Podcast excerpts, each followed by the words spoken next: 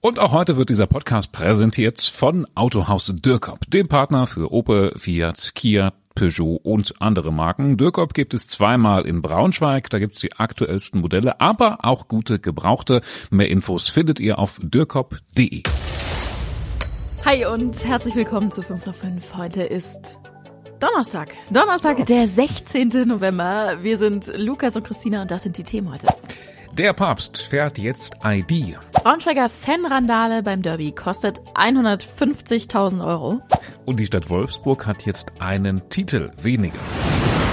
Das könnte die schlechten Verkaufszahlen bei VW jetzt vielleicht endlich mal so ein bisschen pushen. es ist die Nachricht, also der Papst fährt jetzt ID3. Ja, wenn das mal keine Nachricht ist, ne? Der Papst, also ein besseres äh, Werbetestimonial gibt es ja eigentlich gar nicht. Gestern schon sind die ersten Modelle persönlich von VW in Rom an den Papst übergeben worden und jetzt bekommt ihr mal ähm, einen kleinen Behind-the-Scenes-Einblick hier. Wir wussten das schon, dass VW äh, jetzt quasi offizieller Hoflieferant äh, des Papstes des Vatikans ist, aber wir mussten uns da so an Sperrfristen halten. Das ist immer ganz spannend. Da laufen wahrscheinlich immer noch irgendwelche Ab Abstimmungsprozesse. Am Ende hing es dann am Vatikan. Also irgendwie hat der Vatikan gesagt, nee Leute, wir wollen diese Nachricht noch nicht in die Welt raussenden. Nee, ich glaube, es hing am Bild. Es Ach musste noch so. abgesegnet werden. Das, äh, also das Bild ah, okay. musste vom Vatikan persönlich abgesegnet werden. Mhm. Ich äh, habe es noch gar nicht gesehen. Also das ist ein Bild jetzt, wo der Papst da am Steuer sitzt oder was? Ja, das wäre ja schön gewesen. Wir, wirklich, wir haben jetzt alle anderthalb Tage hier in der Redaktion ganz gespannt auf dieses Bild gewartet, so die Erwartungshaltung. Der Papst sitzt ganz glücklich in seinem ID3. äh, ja, und sagen wir mal so, das Bild, was dann kam. So ein Standardbild wahrscheinlich, ne? Der Papst steht davor mit noch ein paar anderen Leuten. Er sieht nicht glücklich aus über sein neues oh. Auto.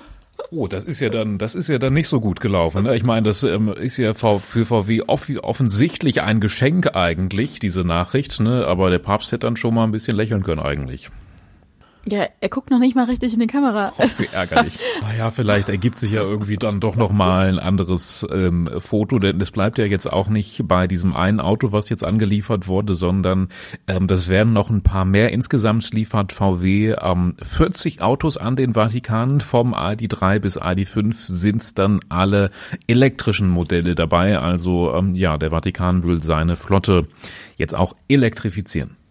Vielleicht ist das auch das Problem. Der wollte gar kein ID3, sondern lieber ein ID5. Vielleicht hat das Modell nicht gepasst.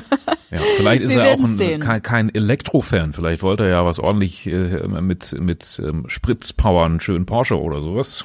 Ja, da hat er, glaube ich, wenig Wahl, denn es gibt im Vatikan jetzt die Abmachung, bis 2030 ist seine Flotte klimaneutral. Naja kann er nichts machen. Ja, wir haben neulich erst ähm, über Wolfsburg ähm, gesprochen, dass man dort ein optimales Verhältnis von äh, was ist das, Lebensqualität und Lebenshaltungskosten hast. Da hat die Stadt Wolfsburg so ein bisschen mit angegeben, ey, kommt hier alle hier zu uns, ähm, in München ist teurer, wir haben so den perfekten Mix aus äh, Kosten und äh, Attraktivität. Die jetzt gibt's äh, einen kleinen Dämpfer in anderer Hinsicht. Wolfsburg hat einen Titel weniger, ähm, kann jetzt also ein bisschen weniger angeben. Wolfsburg war nämlich die nachhaltigste Stadt Deutschlands. Klingt unglaublich, ist aber wahr gewesen, jetzt nicht mehr.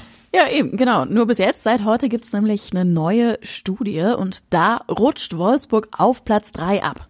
Das ist immer noch nicht schlecht, mhm. äh, deutschlandweit, aber äh, ja, in diesem Jahr jetzt eben schlechter als Ingolstadt und Heidelberg. Ja, was hat Wolfsburg falsch gemacht, ist natürlich die Frage. Dieses Ranking hat jetzt eine Beratungsagentur im Auftrag der Wirtschaftswoche und von EmoScout 24 gemacht. Und ja, da fließen ökonomische, ökologische und auch soziale Faktoren ein. In den Top Ten in Deutschland sind ähm, neben Wolfsburg noch zwei andere große Autostädte. Ich weiß jetzt gerade nicht, welche es gewesen sind. Weißt du es, Christina?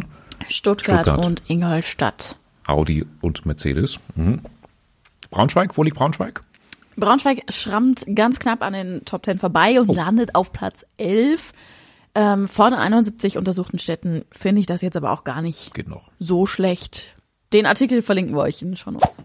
Ja, wir haben ja alle diese krassen Videos gesehen ähm, vom Derby Hannover gegen Braunschweig aus dem Auswärtsblock, wo die Braunschweiger standen und ja eher weniger saßen, denn die Stuhlreihen haben sie ähm, kurzerhand abmontiert, abgeschraubt und nach unten geschmissen. Ähm, ja, ist viral gegangen, äh, mehrere Videos dazu habt ihr bestimmt auch bei TikTok, Instagram gesehen. Ähm, also wirklich krass, wie die Braunschweig-Fans einfach die komplette Verankerung da rausgerissen haben und einfach immer weiter nach unten durchgereicht haben und dann die Tribüne Platsch. runtergeschmissen. Ja, so einen kläglichen Platsch gegeben irgendwie. Also ich glaube, es war allen klar, dass das natürlich eine Menge Geld kostet. Ehrlich gesagt, die Summe, die jetzt am Ende zusammengekommen ist, hat mich doch so ein bisschen überrascht. Also 150.000 Euro jetzt. Ja, überrascht im positiven Sinne quasi, das ist, dass du dir mehr erwartet hättest. 150.000, ja, kann man schwer einschätzen. Ne? Ich meine, was, Was was, kostet so eine Stuhlreihe? Aber gut, da ist ja noch mehr mit drin, ne? Das ist ja Eben, jetzt nicht nur eben. die Stuhlreihe. Genau, es ist ja so viel passiert. Ähm, hat sicherlich noch deutlich mehr Zerstörung ähm, gegeben. Mich hat ähm, vor allem eher überrascht, dass Hannover 96 das jetzt zahlt oder auch eher eine Versicherung von denen. Also äh, klar, dass die für Zerstörung im Stadion oder so eine Versicherung haben, aber in dem Fall weiß man ja doch recht klar, aus welcher Ecke dieser Vandalismus kam. Ich denke auch, aber also ich denke auch, es wird nicht das letzte Mal gewesen sein, dass wir uns hier über Kosten und Sicherheit und so weiter und so fort beim Derby unterhalten.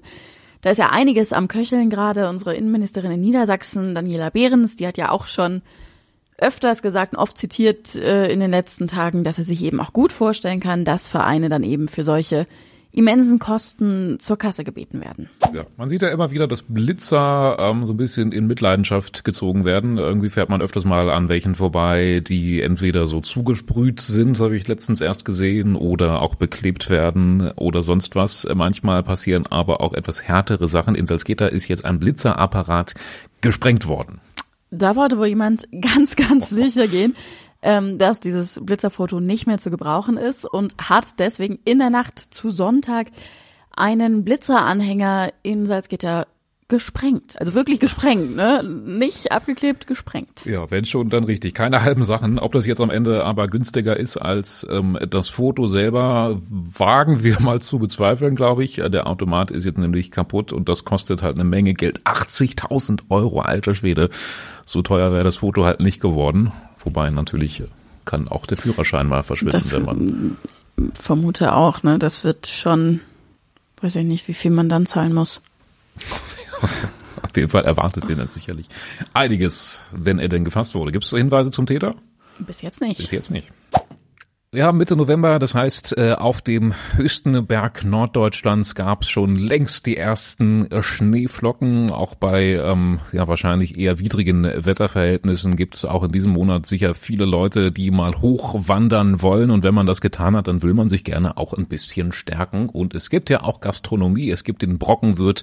Ähm, mindestens ein Lokal hat immer auf, aber es gibt auch auf dem Brocken weit oben Personalknappheit und das hat für Touris und Wanderer jetzt wohl sogar Folgen. Uns hat der Brockenwirt Daniel Steinhoff erzählt, wie eng die Lage wirklich bei ihm ist. Das Gute ist, man kriegt immer noch an 365 Tagen im Jahr wirklich auch was zu essen, aber eben nicht mehr überall. Also die einzelnen Restaurants haben abwechselnd Ruhetage wirklich dicht, ist halt nur, wenn Unwetter, Katastrophenwarnung oder irgend sowas in die Richtung ist.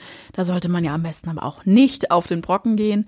Ähm, aber er hat eben deutliche Probleme, seine Leute daran zu kriegen. Wie überall am Ende. Ne? Also normalerweise sollen auf dem Brocken 26 Leute arbeiten in der Gastronomie.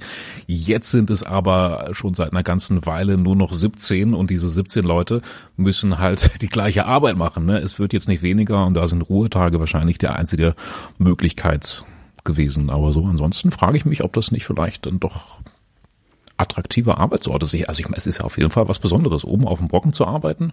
Kann man Oder mit dem? Auto hochfahren? Ja, ne? Ich glaube schon, ja, ziemlich Also sicher. Kann- musst du nicht jeden Morgen hochwandern. Nee, dann könnte nur Brockenbenno da arbeiten. Gott, hab ihn selig, aber nee, ich weiß nicht, ist das attraktiv? Also ich finde schon was Besonderes auf jeden Fall, aber gut, jeden Tag da hoch zu juckeln und dann, Dann ist das wahrscheinlich nichts Besonderes mehr. Muss was für Liebhaber sein. So, das war's für heute gewesen. Ähm, schön, dass ihr eingeschaltet habt und auch, äh, dass ihr morgen wieder dabei seid. Jeden Tag von Montag bis Freitag begleiten wir euch in den Feierabend. Bis dahin. Und natürlich heute schönen Feierabend. Tschüssi. Ich dachte, von dir kommt noch mal was. Ach so, ach, tschüss. Ja.